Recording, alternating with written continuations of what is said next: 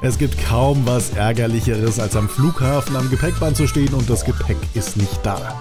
Warum das manchmal vielleicht gar nicht so schlimm ist, darum geht's jetzt. Im Travel Deals Podcast sprechen wir über Gepäckverspätung, Verlust und was zu tun ist, wenn der Koffer kaputt auf dem Gepäckband ankommt. Willkommen zur neuen Ausgabe unseres Travel Deals Podcasts. Mein Name ist Adrian. Äh, ich bin zuständig hier bei Travel Deals für den Podcast und ich spreche heute mit Travel Deals Gründer Johannes. Grüß dich. Ja, grüß dich, Adrian. Schön mal wieder mit dir einen Podcast aufnehmen zu dürfen. Und ich denke, viele, viele Vielflieger kennen das. Ähm, man kommt am Zielflughafen an, wartet sehnlichst auf sein Gepäck am Band, hat vielleicht sogar den Priority-Sticker dran und es müsste eigentlich als erstes rauskommen, aber es kommt nicht. Irgendwann kommt einfach kein Gepäck mehr raus und man stellt irgendwann fest, da wird auch nichts mehr kommen. Mein Gepäck ist diesmal nicht mitgekommen. Äh, Johannes, wie oft ist dir das schon passiert? Ah, ich habe versucht zu zählen, aber es ist äh, schwierig. Auf jeden Fall hatte ich mal eine Zeit, wo gefühlt bei 50 Prozent meiner Langstreckenreisen mir das Gepäck abhanden gekommen ist. Das lag aber, wenn ich ehrlich bin, auch zum Teil an den Routings, äh, die ich so geflogen bin. Viele vor allem halt dank der Aerofares, wo man dann auch irgendwie eine Anreise ins Ausland hat. Und wenn dann auf dem ersten Flug oder beim ersten Umsteigen das Gepäck verloren geht und man 14 Tage nur mit Handgepäck unterwegs ist, ist das schon fast ärgerlich. Was war denn so dein ärgerlichster Fall? Ja, also der erste, der mir so passiert ist, das war damals auch ein, wie gesagt, ein Aerofair. Von Warschau ging es dann mit Turkish Airlines in der Business Class nach Kuala Lumpur. Und ich musste ja nach Warschau kommen und bin dann mit Air Berlin von Düsseldorf über Berlin-Tegel geflogen. Ja, und in Berlin-Tegel ist dann mein Gepäck nicht äh, umgeladen worden rechtzeitig. Und es waren auch getrennte Tickets, klar, das ist halt auch mal ein Risiko, ne? Und ähm, aber ich bin dann wirklich 14 Tage nur mit Handgepäck durch die Gegend gereist, was auf jeden Fall sehr anstrengend ist. Was mich immer noch ein bisschen mehr eigentlich immer diese Situation stört, ist nicht, dass das Gepäck weg ist, sondern halt, dass man auch nie weiß, okay, kommt es jetzt, also zumindest damals haben sie mir erzählt, sie würden es auch nach äh, Kuala Lumpur weiterleiten. Äh, und man geht ja dann von, davon dann irgendwie aus und dann kauft man erstmal nur so für einen Tag ein und dann wartet man, kommt immer noch nichts, dann sind zwei und dann gibt, ist man ständig im Einkaufen und macht sich die ganze Zeit Sorgen um sein Gepäck oder im schlimmsten Fall, dass man es nie wieder sieht deswegen, es ist äh, für mich wirklich immer am ärgerlichsten einfach, dass es weg ist, dass man dann halt so viel Zeit im Urlaub oder auf der Reise mit den Besorgungen und so weiter verbraucht. Also ich habe sogar schon Gegenteiliges erlebt, Routings, bei denen ich davon ausgegangen bin, dass das Gepäck garantiert nicht mitkommen wird, es ist aber dann doch mitgekommen ist. Und zwar bin ich, hatte ich auch mal ein Aerofare gebucht. Das war dieser äh, Ethiopian Airlines Aerofare nach ähm, Südafrika. Und das Routing auf dem Rückweg war wie folgt: auf zwei Tickets. Also einmal der Aerofare von Kapstadt nach Addis Abeba und weiter nach ähm, Stockholm und dann weiter auf einem anderen Ticket von Stockholm über Oslo nach Wien und dann nach Frankfurt. Und ähm, mit extrem knappen Umsteigezeiten, dass ich mich eigentlich schon darauf eingestellt habe, wie gesagt, dass das Gepäck nicht mitkommt. Und tatsächlich hat es das geschafft, obwohl nicht mal mehr ein Gepäcklabel für dieses Routing ausgereicht hat, sondern die haben es auf zwei Label gepackt, die sie beide an den Koffer ran gemacht haben. Das ist der Fall, wenn das Gepäcklabel zu klein ist, sozusagen. Ja, also es kann auch so funktionieren, aber natürlich habe ich das auch schon selber sehr oft erlebt, dass Gepäck nicht mitgekommen ist. Gerade jetzt äh, in der Pandemie, in der Anfangszeit, so als es losging letzten Sommer, da hat man das Gefühl gehabt, die Airlines bzw. die Handling Agents und die Flughäfen waren noch nicht so auf dieses ähm, reduzierte Reisendenaufkommen irgendwie angepasst. Und da ist es relativ oft vorgekommen, dass Gepäck nicht mitgekommen ist. Mittlerweile geht's wieder. Ich hatte ähm, auch mal einen Fall, da habe ich fünf Tage auf mein Gepäckstück gewartet. Hat sich herausgestellt, es ist dann irgendwie in der Gepäckförderanlage aus der Wanne in irgendeine dunkle Ecke reingefallen. Ähm, aber ja, nach fünf Tagen ist es dann zum Glück wieder aufgetaucht. Also eine Story, die auch wirklich bei mir einfach noch ärgerlich war, war zum Beispiel, äh, wo wir auch ein Aerofair ab Oslo in die USA gebucht haben. Wir sind dann äh, von Düsseldorf über London geflogen. Und bei dem Umsteigen in London ist direkt, äh, ist eins von, von unseren zwei Gepäckstücken nicht mitgekommen, warum auch immer. Also das ist, kann auch passieren. äh, seitdem auf jeden Fall der gute Tipp, wenn man zu zweit unterwegs ist und sich einen Koffer teilen möchte, dann kann man wirklich jeder ein paar Sachen in, seinen, in einen der Koffer packen, äh, um das Risiko zu vermeiden. Äh, aber äh, da ist auch wieder diese, diese, da, die Erfahrung gemacht, dass es auch, ja, wenn man, äh, man meldet ja sich dann, also was Gepäck verloren gegangen ist und die versprechen einen, ja, ja, äh, also wir, wir hätten am nächsten Tag einen Flug dann wieder über London in die USA. Und äh, die haben uns halt auch versprochen, ja, ja, wir, wir schicken das nicht erst nach Oslo, das wird dann direkt auf ihren Flug in die USA geladen. Äh, was natürlich nicht passiert ist. Äh, und dann war es wirklich so, dass äh, wir dann in die USA geflogen sind. Sie haben es dann, als es in Oslo angekommen ist, wieder auf den Weg in die USA geschickt. Also wir waren nach New Orleans geflogen. Äh, ist das tatsächlich das Gepäckstück auf dem Weg nach New Orleans mehr oder weniger ein zweites Mal abhanden gekommen. Es wurde zwar, äh, es gibt ja Flüge mit äh, One World, aber es wurde dann mit Delta transportiert. Und scheinbar das Tracking zwischen One World und ähm, äh, ja, SkyTeam funktioniert nicht so reibungslos und äh, es wusste dann einfach niemand mehr, wo das Gepäckstück jetzt wirklich gelandet ist. Und es hat sich ja auch niemand drum gekümmert. Oder, ähm, und wir sind dann auch wieder zehn Tage halt ohne Gepäck durch die Gegend gereist, durch die Südstaaten. Äh, und es war dann wirklich so, dass wir dann am äh, Rückflugtag sind wir dann einfach noch im Flughafen äh, mal einfach so zur Gepäckinformation da gegangen und mal gefragt, ob der Koffer vielleicht angekommen ist. Äh, sie hatten dann auch, meinte ja, wir haben keine Aufzeichnung darüber, äh, aber wir können einfach mal in die Gepäckkammer gucken. Und der, das große Glück war damals, dass es ein weißer Koffer war. und äh, äh, und unter tausend schwarzen Koffern sticht ein weißer Koffer dann doch sehr heraus und er stand halt da und er stand auch schon seit ein paar Tagen. Nur es hat halt niemand uns informiert darüber oder sonst was und wir konnten ihn dann halt ungeöffnet eigentlich direkt wieder einchecken. Ich finde, es halt kann einen immer ein bisschen den Urlaub äh, versauen, äh, wenn man dann halt sein Gepäck nicht dabei hat und dann die ganze Zeit versucht, irgendwie daran wieder zu kommen und auch immer der Kundenservice dann nicht gerade hilfreich ist. Also du hast echt Pech gehabt mit deinen Koffern. Ich hatte, obwohl ich sehr, sehr viel fliege, noch nie länger als fünf Tage auf mein Gepäck gewartet und fünf Tage ist auch wirklich das absolute Maximum. Also ansonsten war es meistens immer am nächsten Tag da, wenn sowas vorgekommen ist. Also. Ja, das ist ja großes Glück auf jeden ja. Fall. Aber mir ist jetzt auch jetzt länger nicht mehr passiert, auch weil ich irgendwie ja diese völlig verrückten Routings dann irgendwie doch mal vermeide äh, versuche dann doch mal ein bisschen mit direkter zu fliegen oder zumindest mit einmal umsteigen und äh, dann ist, ja, das senkt auf jeden Fall deutlich die Wahrscheinlichkeit. Meine persönliche Erfahrung ist, ähm, am meisten Gepäck habe ich persönlich verloren in Amsterdam und in London. Und ich habe auch schon öfter mal den Begriff Bermuda-Dreieck des Gepäcks gehört. Und zwar sind das die Flughäfen London, Amsterdam und Paris, bei denen immer mal wieder auf mysteriöse Art und Weise Gepäck ähm, verschwinden soll und auch nie wieder auftaucht. Also äh, ja wenn man äh, auf sein Gepäck viel Wert legt, dann vielleicht einen weißen Koffer und keinen schwarzen nehmen und dann vielleicht diese Flughäfen eben vermeiden, weil da kommt das wohl, zumindest sagen das Gerüchte, sehr, sehr oft vor. Tja, es ist aber immerhin mir ist noch nie passiert, dass ein Koffer wirklich komplett verloren gegangen ist. Ist immer wieder aufgetaucht. Auch wenn es schon mal dann versucht wurde, als ich noch quasi auf Reise bin, mir den zu Hause zuzustellen. wirklich sehr verrückte Fälle, die da so passieren. Mal äh, blöd gefragt, wie kommt es denn überhaupt dazu, dass so Gepäck verloren geht auf der Reise? Ähm, was sind denn da die Hintergründe? Ja, ich denke mal, dass Gepäck auf jeden Fall nicht sprechen kann, ne? Könnte man sagen. Aber natürlich auch, dass die Gepäckförderanlagen immer von Flughafen zu Flughafen sehr unterschiedlich sind. Äh, kurze Umsteigezeiten sind halt auch eine Herausforderung, wenn da nicht darauf geachtet wird, dass das Gepäck wirklich möglichst schnell transportiert wird oder einfach in dem Moment die Auslader oder sonst jemand, dass die überfordert sind. Wenn man halt wirklich mal hinter die Kulissen eines Flughafens geguckt hat, das sind halt wirklich dann kilometerlange Gepäckförderbänder. Äh, also es wundert mich auf jeden Fall nicht, dass da dann gut was verloren gehen kann oder halt dann es nicht rechtzeitig schafft, bis das nächste Flugzeug wieder abhebt. Ist ja auch so, wenn man jetzt ein Ge äh, Paket verschickt, manchmal kommt es auch erst nach zwei Tagen an, obwohl es üblicherweise nach einem Tag schon ankommt und das sind dann eben genau die gleichen Hintergründe. Ne? Da ist es dann halt einfach das Paket ein bisschen länger auf irgendeinem Band unterwegs und schafft dann quasi den nächsten LKW oder Flieger nicht. Und genauso ist es am Flughafen eben auch. Bloß ist es so, dass Passagiergepäck äh, eigentlich immer auch Vorrang hat vor Fracht zum Beispiel und somit ähm, doch normalerweise relativ zuverlässig transportiert wird. Aber manchmal klappt es eben nicht. Persönlich habe ich die Erfahrung gemacht, dass wenn man jetzt einen Direktflug hat, ähm, dass dann kaum was schief geht. Also wenn man jetzt von München nach Frankfurt fliegt und in München sein Gepäck eincheckt, dann wird das, würde ich mal sagen, mit 99,9%iger Wahrscheinlichkeit auch in Frankfurt ankommen.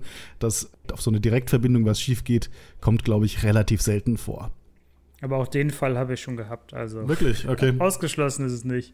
Ich hatte irgendwas in Berlin, ähm, glaube ich, Senf gekauft und das darfst du halt nicht ein, äh, durch die Sicherheitskontrolle mitnehmen. Dann hatte ich halt einfach mein Handgepäck eingecheckt und Direktflug äh, Berlin, Köln, Bonn, auf dem ist es dann einfach nicht in den Flieger geladen worden und wurde mir dann am nächsten Tag wieder per Kurier zugestellt. Aber auch das kann passieren. Das Schöne ist aber, wenn was schief geht, dann habt ihr als Passagiere auch Rechte. Und das kann sogar ganz nett sein, weil man ja dann eben shoppen gehen darf im Endeffekt. Welche Rechte haben denn Passagiere, wenn äh, der Koffer nicht auf dem Gepäckband erscheint? Ja, der große Vorteil in dem Fall ist auf jeden Fall, dass es halt jetzt nicht äh, nur auf europäischer Ebene geregelt ist, sondern dass es das Montrealer Übereinkommen gibt das halt wirklich sehr gute Rechte eigentlich bei Gepäckverlust oder Verspätung den Passagieren zuschreibt.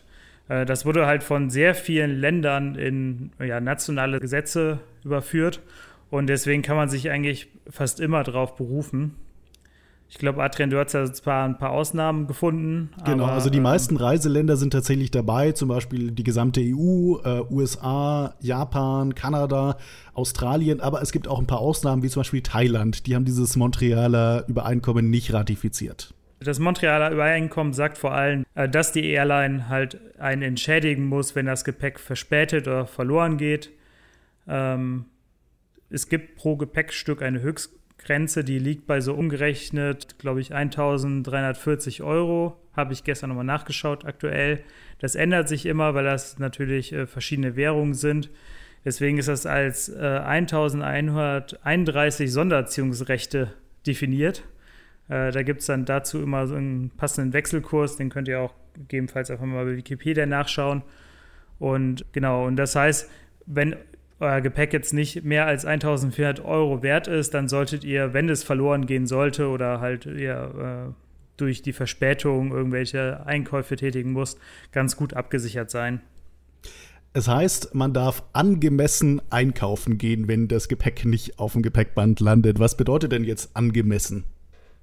Ja, das heißt natürlich erstmal, dass man halt nur das Nötigste kauft äh, und das, um halt die Zeit zu überbrücken, bis das Gepäck wieder zugestellt wird. Übrigens auch hier müsst ihr euch nicht so viel Sorgen machen, dass ihr dann wieder zum Flughafen fahren müsst, sondern es wird euch in der Regel per Kurier dann zugestellt.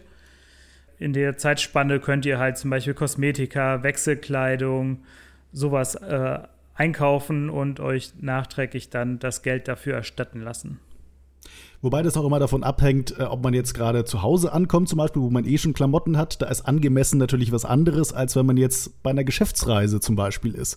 Und da ist es dann schon so, ne, bei einer Geschäftsreise, dass man dann vielleicht auch ein bisschen mehr einkaufen darf, wenn man jetzt einen wichtigen Geschäftstermin hat.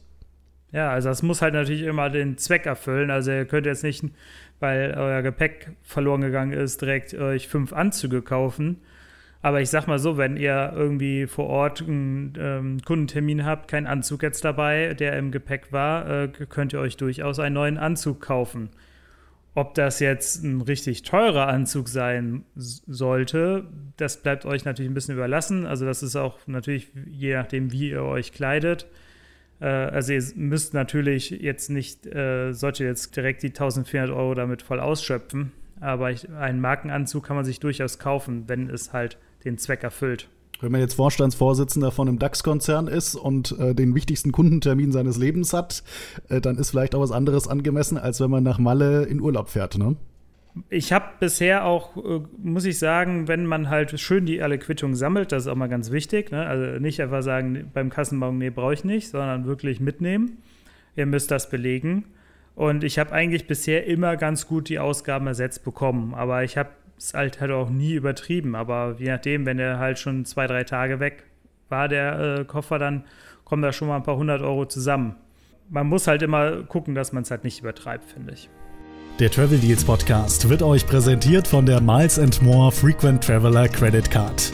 Als Vielflieger könnt ihr aktuell einen richtig guten Deal machen und ratzfatz den beliebten Senator-Status erreichen oder ziemlich einfach euren FTL-Status verlängern. Es gibt nämlich nicht nur doppelte Statusmeilen auf Flüge momentan, sondern für Kreditkarten-Neukunden auch satte 5000 Statusmeilen Willkommensbonus und dazu auch noch zwei Statusmeilen pro ausgegebenen Euro mit der Karte. Damit rücken Senator-Vorteile wie allianzweiter Loungezugang, Freigepäck und Priority Services in greifbare Nähe. Dank der Miles More Frequent Traveler Credit Card. Mehr Infos dazu in den Show Notes. So, jetzt haben wir die Situation, wir haben über eure Rechte gesprochen, wir haben die Situation, das Gepäck kommt nicht auf dem Gepäckband an. Was mache ich denn jetzt? Meistens merkt ihr es in dem Moment, wo das Gepäckband stoppt und der nächste Flug gegebenenfalls angezeigt wird. Ähm, dann heißt das so viel wie, da kommt wahrscheinlich nichts mehr und dann heißt es meistens, euer Gepäck ist nicht mitgekommen. Aber das sicherheitshalber mal auf dem äh, Sperrgepäckband gucken. Auch da habe ich schon erlebt, dass da normale Koffer manchmal rauskommen. Ähm, also okay. Also lieber nochmal suchen und gucken und vielleicht ist es auf einem anderen Gepäckband oder ja. ist es nicht verkehrt, doch mal zu schauen. Also eigentlich hat jede Airline im Sicherheitsbereich, das ist ganz wichtig. Also ihr geht da nicht aus dem Sicherheitsbereich raus, weil ihr dann nicht mehr zurückkommt. Aber eigentlich hat jede Airline in dem Gepäckbereich einen Schalter. Wenn ihr die jetzt nicht direkt findet, dann liegt das meistens daran, dass die Airline äh, nur eine Handling-Firma beauftragt hat. Die haben dann in der Regel eine Tafel äh, vor ihrem Schalter stehen mit den Airline-Logos, für welche Airline sie zuständig sind. Diesen Gepäckcounter solltet ihr dann ja möglichst schnell ansteuern. Tipp ist auch, meistens nicht zu lange damit zu warten, weil wenn ähm, Gepäck verloren gegangen ist, dann, zumindest meine Erfahrung, ist es nicht nur bei euch verloren gegangen, sondern auch bei weiteren Passagieren. Und wenn ihr dann der 50. in der Reihe seid, ist es auch immer sehr ärgerlich, weil es einfach sehr lange dauert. Theoretisch hat man ja sogar bis zu 21 Tage Zeit, den Fall zu melden, ne? zumindest laut Montrealer Übereinkommen. Ja, wenn ihr auch daran interessiert seid, möglichst schnell euer Gepäck wiederzubekommen oder es überhaupt wiederzubekommen, solltet ihr das so schnell wie möglich melden. Was macht man dann da genau an dem Counter? Was wollen die von einem wissen? Genau, äh, am wichtigsten ist auf jeden Fall, dass ihr äh, mit, zusammen mit eurer Bordkarte bekommt ihr in der Regel so einen kleinen äh, Schnipsel, der äh, halt eigentlich, also der ein Teil ist von dem ähm, Label, was auf euren Koffer, was daran äh, draufgeklebt wird, beziehungsweise um den Griff gewickelt wird. Äh, das ist auf jeden Fall dann das wichtigste Stück, weil da halt auch die genaue Nummer des Gepäckstücks draufsteht. Äh, also, wenn ihr das immer sonst direkt wegwerft, solltet ihr vielleicht ab jetzt äh, es gut verwahren. Äh, auch wenn es immer nervig ist, weil es halt so klebt und wenn man halt mittlerweile kaum mehr äh, eine physische Bordkarte in die Hand gedrückt bekommt, weiß man nie, wohin damit. Aber immer darauf gut aufpassen. Und das legt ihr dann vor und müsst in der Regel dann noch ein paar Angaben zu eurem Gepäck machen, also wie es aussieht, welche, ob es ein, eine Tasche, ein Trolley ist, und natürlich dann auch noch Angaben machen, äh, wo ihr euch aufhaltet vor Ort oder gegebenenfalls eure Heimatadresse angeben. Genau, und dann kümmern sich in der Regel die Mitarbeiter da vor Ort darum, dass das Gepäckstück so schnell wie möglich euch zugestellt wird. Genau, und ihr könnt auch äh, festlegen, wie ihr das haben wollt, also ob ihr dasselbe am Flughafen abholen wollt, ob ihr benachrichtigt werden wollt, wenn es dort ankommt, oder eben dann das wahrscheinlich komfortabelste für die meisten ist die Zustellung per Kurier, die dann auch in der Regel relativ schnell geht, sobald das Gepäckstück da ist. Wichtig ist auch immer, dass ihr euch äh, das schriftlich bestätigen lässt. Also in der Regel kriegt ihr dann einen Ausdruck. Und was auch sehr wichtig ist, da ist dann eine Nummer, eine Referenznummer, die da drauf steht. Über diese Referenznummer könnt ihr äh, halt äh, die Zustellung eures Gepäcks verfolgen. Also da steht dann drin halt, ob das gefunden worden ist, auf welchem Flug es dann weiter transportiert wird und wie der aktuelle Stand da ist. Es gibt da ein System, äh, das immer sehr wie das Internet der Anfang 2000 aussieht, wenn ich mir die Seite angucke. Aber wenn ihr einfach, also das, äh, diese Referenznummer könnt ihr da eingeben und dann wird euch da der Status angezeigt. Da hat eigentlich jede Airline immer ihr eigenes System, wo ihr die eingeben müsst, aber es sieht eigentlich immer gleich aus und äh, findet, es ist eigentlich relativ einfach, wenn ihr einfach mal World Tracer plus den Airline-Namen googelt.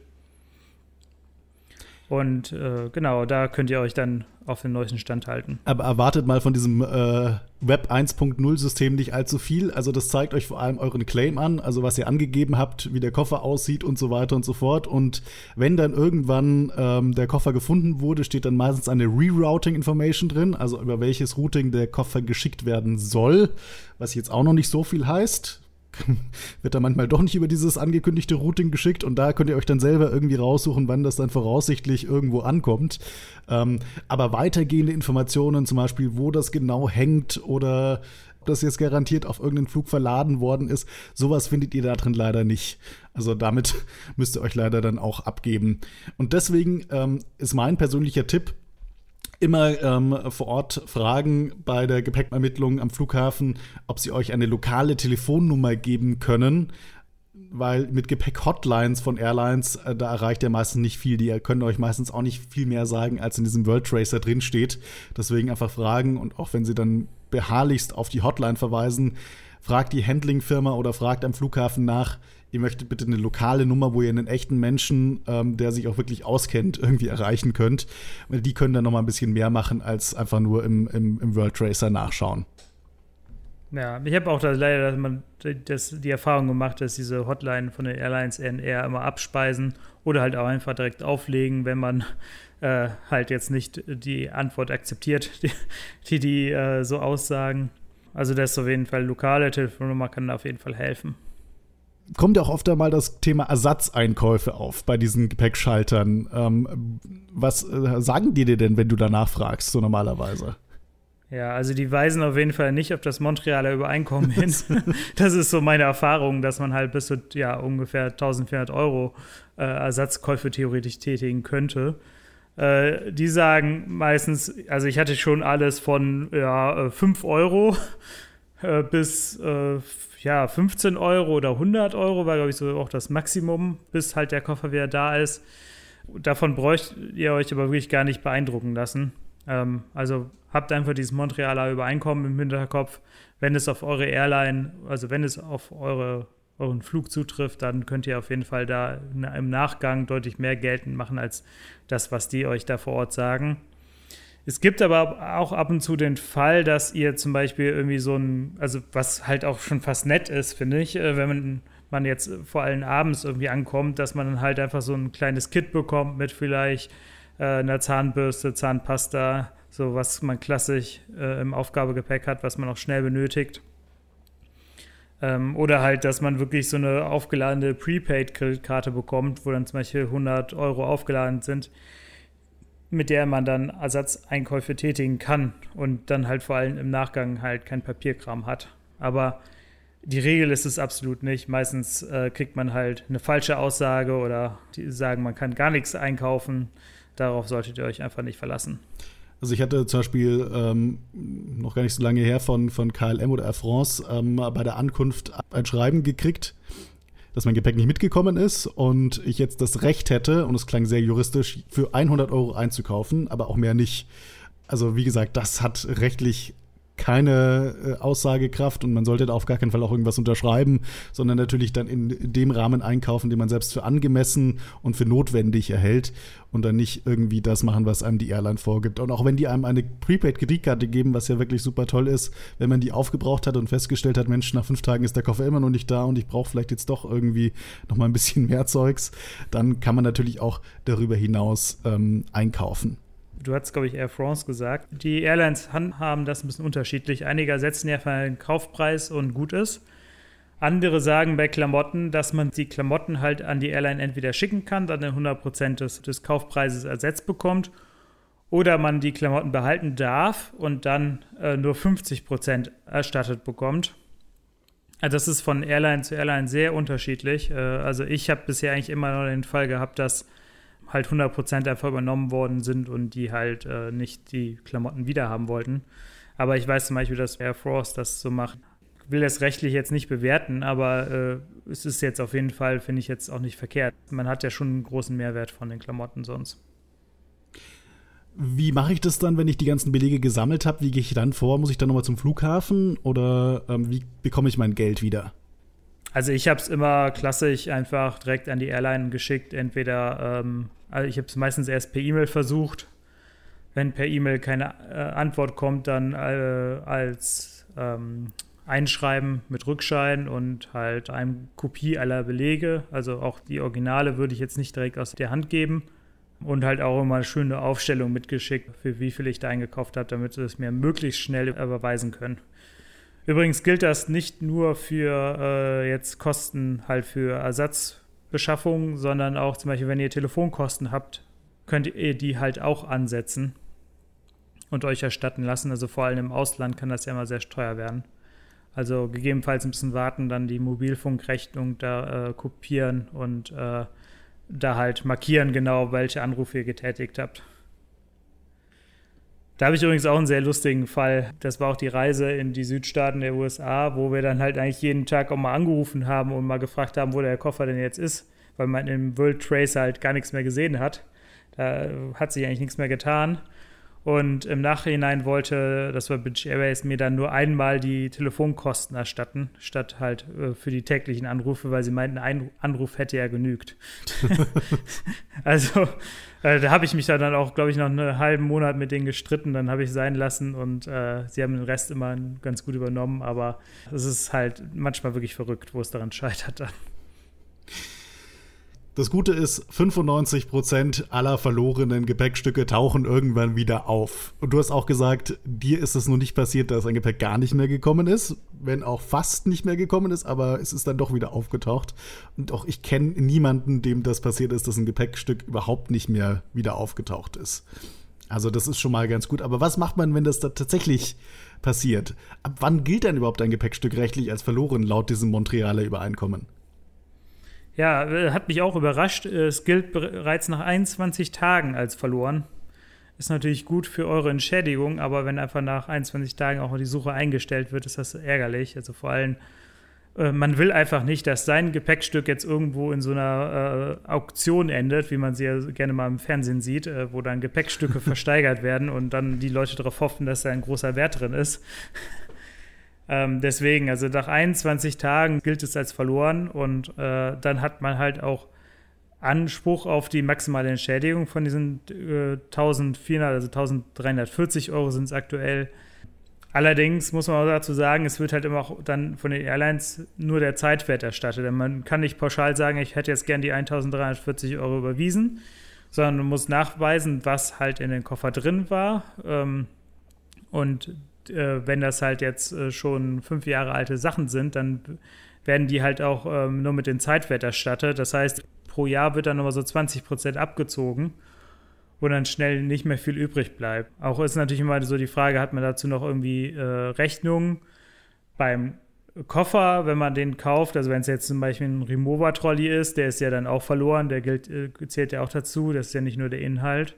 Äh, dann hat man da vielleicht noch äh, eine Rechnung von, aber von den ganzen äh, Klamotten, die da drin waren, wahrscheinlich eher nicht. Mhm. Ähm, aber gegebenenfalls würde ich dafür irgendwie dann einfach in dem Fall einen Pauschalbetrag ansetzen. Aber was dazu kommt zu diesen Kosten, ähm, sind natürlich die Kosten für Ersatzeinkäufe, die ihr einreichen könnt, die ihr währenddessen getätigt habt. Also das kommt dann nochmal oben drauf, auch wenn ihr jetzt vielleicht die Rechnung für die Kleider, die in dem Koffer waren, nicht mehr habt. Also was sonst auch noch ein Tipp ist, einfach mal, also bevor man den Koffer zu Hause zuklappt, ein Bild einfach machen, was in dem Koffer so drin ist. Also vor allem, wenn da vielleicht ein bisschen was Wertvolleres drin ist, dass ihr das halt wirklich da irgendwie ein bisschen Beweiskraft habt. Absolut, absolut. Und ich persönlich habe die Erfahrung gemacht, dass ähm, also die Airlines, mit denen ich so fliege, meistens dann doch relativ kulant sind bei Gepäckverspätung oder auch Verlust. Ähm, also die Lufthansa oder sowas hat bei mir noch nie gemurrt, wenn ich irgendwas eingereicht habe. Aber wie du schon gesagt hast, naja, es muss halt auch irgendwie verhältnismäßig sein, ne? Genau. Also wenn man da jetzt, wenn man es einfach nicht übertreibt, also ich habe es auch schon mal genossen einfach, wenn man zum Beispiel gerade in die USA geflogen ist, dann ist der Koffer weg. Der soll erst in zwei oder drei Tagen kommen und in den USA ist er eigentlich mal ganz gut zum Shoppen. Äh, dann kann man da auf jeden Fall mal schon ein paar mehr Sachen kaufen. Ha, war halt auch nichts mega teures. Ist ja eh alles relativ günstig in den USA, was Klamotten angeht. Und das ist dann halt ganz schön, wenn die das übernehmen, natürlich. Was auch passieren kann, der Koffer kommt zwar an, aber Das Rad ist ab, der Griff, der lässt sich nicht mehr ein- oder ausfahren, der Stoff ist vielleicht zerrissen, das Hartschalenplastik ist kaputt. Das kommt auch vor. Wir haben ja alle schon gesehen, wie so Gepäckhändler ähm, draußen vor dem Flugzeug mit Gepäckstücken um sich werfen. Ne? Ähm, da wundert einen das auch nicht. Wie ist denn da die rechtliche Lage, Johannes? Ja, auch hier äh, habt ihr eigentlich ziemlich gute Rechte. Ähm, also auch diesen Schaden muss die Airline ersetzen. Am besten auch, wenn, wenn es euch direkt am Flughafen auffällt, direkt auch zu dem Gepäck, ähm, Gepäckschalter gehen, der Airline oder halt des äh, Abfertigers und da das anzeigen, die Beschädigung. Auch hier gilt halt auch wieder diese, diese 1131 Sonderziehungsrechte, was so 1340 Euro sind als äh, maximale Haftungsgrenze der Airline pro Gepäckstück. Übrigens trägt auch in dem Fall die Airline die Beweislast, dass das Gepäck nicht zum Beispiel schon vorher beschädigt war. Ähm, deswegen ist halt auch da die Wahrscheinlichkeit, dass ihr, wenn wirklich die Airline etwas kaputt macht, äh, ihr das ersetzt bekommt, relativ gut. Absolut, absolut. Und ähm, das Schöne ist auch, dass jetzt nicht nur Schäden am Gepäckstück an sich, sondern auch Beschädigungen an deren Inhalten, also wenn ihr da irgendwas drin transportiert habt, das kaputt gegangen ist, äh, dann wird das ersetzt und sogar die Nachwirkungen würden theoretisch von den Airlines ersetzt, wobei das natürlich ein bisschen schwierig immer auch äh, zu beweisen ist und wenn man da nicht unbedingt Bock auf einen Rechtsstreit hat, dann äh, ist es wahrscheinlich auch relativ schwierig ähm, einzufordern. Aber Nachwirkung ist zum Beispiel sowas wie Einkommensausfall, weil das Präsentationsequipment im Koffer kaputt gegangen ist oder sowas. Ne? Also sowas könnte man theoretisch sogar von der Airline claimen und die Airline trägt auch noch die Beweislast, dass sie das nicht kaputt gemacht hat. Ne? Also wenn man da auf einen Rechtsstreit aus ist mit der Airline, dann äh, hat man da sogar solche Rechte. Also die Passagierrechte sind in diesen Fällen schon wirklich, wirklich gut. Muss man nochmal an der Stelle eigentlich sagen, ja, dass zum Beispiel bei den EU-Fluggastrechten diese bis zu 600 Euro äh, Entschädigung für verspätete oder annullierte Flüge das ist da in dem Fall ja immer eine pauschale Entschädigung, sonst müsste man, in, wenn man halt den Fall hat einer Verspätung, auch immer einen Schaden nachweisen, was halt wirklich in dem Fall auch sehr schwer ist. Äh, und deswegen nochmal einfach so als Einschub, äh, was eigentlich dann der große Vorteil bei den EU-Fluggastrechten ist, dass es wirklich halt einfach pauschal entschädigt wird, was hier halt nicht der Fall ist. Absolut, absolut. Ähm, was ich auch ganz kurios finde, ähm, sogar beschädigtes Handgepäck kann geclaimed werden. Allerdings muss da in diesem Fall dann der Kunde tatsächlich beweisen können, dass die Airline das irgendwie versemmelt hat. Also beispielsweise heftige Turbulenzen im Flieger und dadurch geht der Handgepäckkoffer zu Bruch oder sowas. Selbst das kann man sich ersetzen lassen. Ja, und das Schöne ist ja auch, es ist im Montrealer Übereinkommen keine höhere Gewalt definiert. Äh, deswegen, die Airline haftet halt immer, also ist auch, das ist auf jeden Fall dann wieder ein Vorteil gegenüber den EU-Fluggastrechten. Deswegen könnt ihr euch eigentlich immer gut darauf verlassen, dass die Airline das dann übernimmt. Und mein persönlicher Tipp ist auch immer vorher Fotos vom Gepäck zu machen und auch von deren Inhalten. Da hat man es dann, wenn man sich irgendwie mit der Airline dann zoffen muss, ein bisschen leichter im Nachgang. Jetzt ist es ja so, äh, Johannes, viele Reisekreditkarten, die wir auch auf Travel Deals bewerben und auch extern gibt es viele interessante Reiseversicherungen, bei denen auch Gepäckversicherungen dabei sind. Taugen die was? Ja, die klingen auf jeden Fall immer ganz schön. Also zumindest, wenn man es so erstmal durchliest, aha, okay, 400 Euro direkt nach vier Stunden Verspätung, dafür kann ich dann einkaufen gehen. Äh, das klingt immer ganz gut, aber wenn es dann halt wirklich zu dem Fall kommt, dann hat man meistens das Problem, dass die Versicherung wollen, dass man erstmal den Schaden bei der Airline einreicht. Und wenn jetzt wirklich kein exorbitant hoher Schaden entstanden ist, wird die Airline das wahrscheinlich direkt übernehmen und für die Versicherung bleibt dann gar nichts mehr übrig was die Versicherung natürlich freut. es ist natürlich auch mal dann irgendwie doppelte Arbeit, also man muss dann erst bei der Airline einreichen, wenn die, Airline dann irgendwas nicht übernimmt, dann nochmal bei der Versicherung. Genau, man also braucht dann meistens auch noch einen, einen, schriftlichen Nachweis von der Airline, dass sie die Kosten nicht übernehmen will oder sowas. Ne? Also das ist schon mit ziemlich viel Bürokratie verbunden im Endeffekt. Ja, also meine Erfahrung ist leider, dass es halt sich jetzt nicht unbedingt lohnt, jetzt vor allem sowas extra abzuschließen, wenn es jetzt bei der äh, Kreditkarte oder so dabei ist okay. Also wenn man halt den Fall mal hat, äh, dann kann man die mal in Anspruch nehmen. Hat natürlich oft den Nachteil, dass äh, die Kreditkarten dann Kreditkarteneinsatz voraussetzen. Also der Flug muss dann auch mit der Kreditkarte bezahlt worden sein. Sonst greift die Versicherung auch wieder nicht. Ebenso die Ersatzeinkäufe zum Beispiel. Äh, stimmt, das äh, steht auch je nachdem nochmal drin, ja.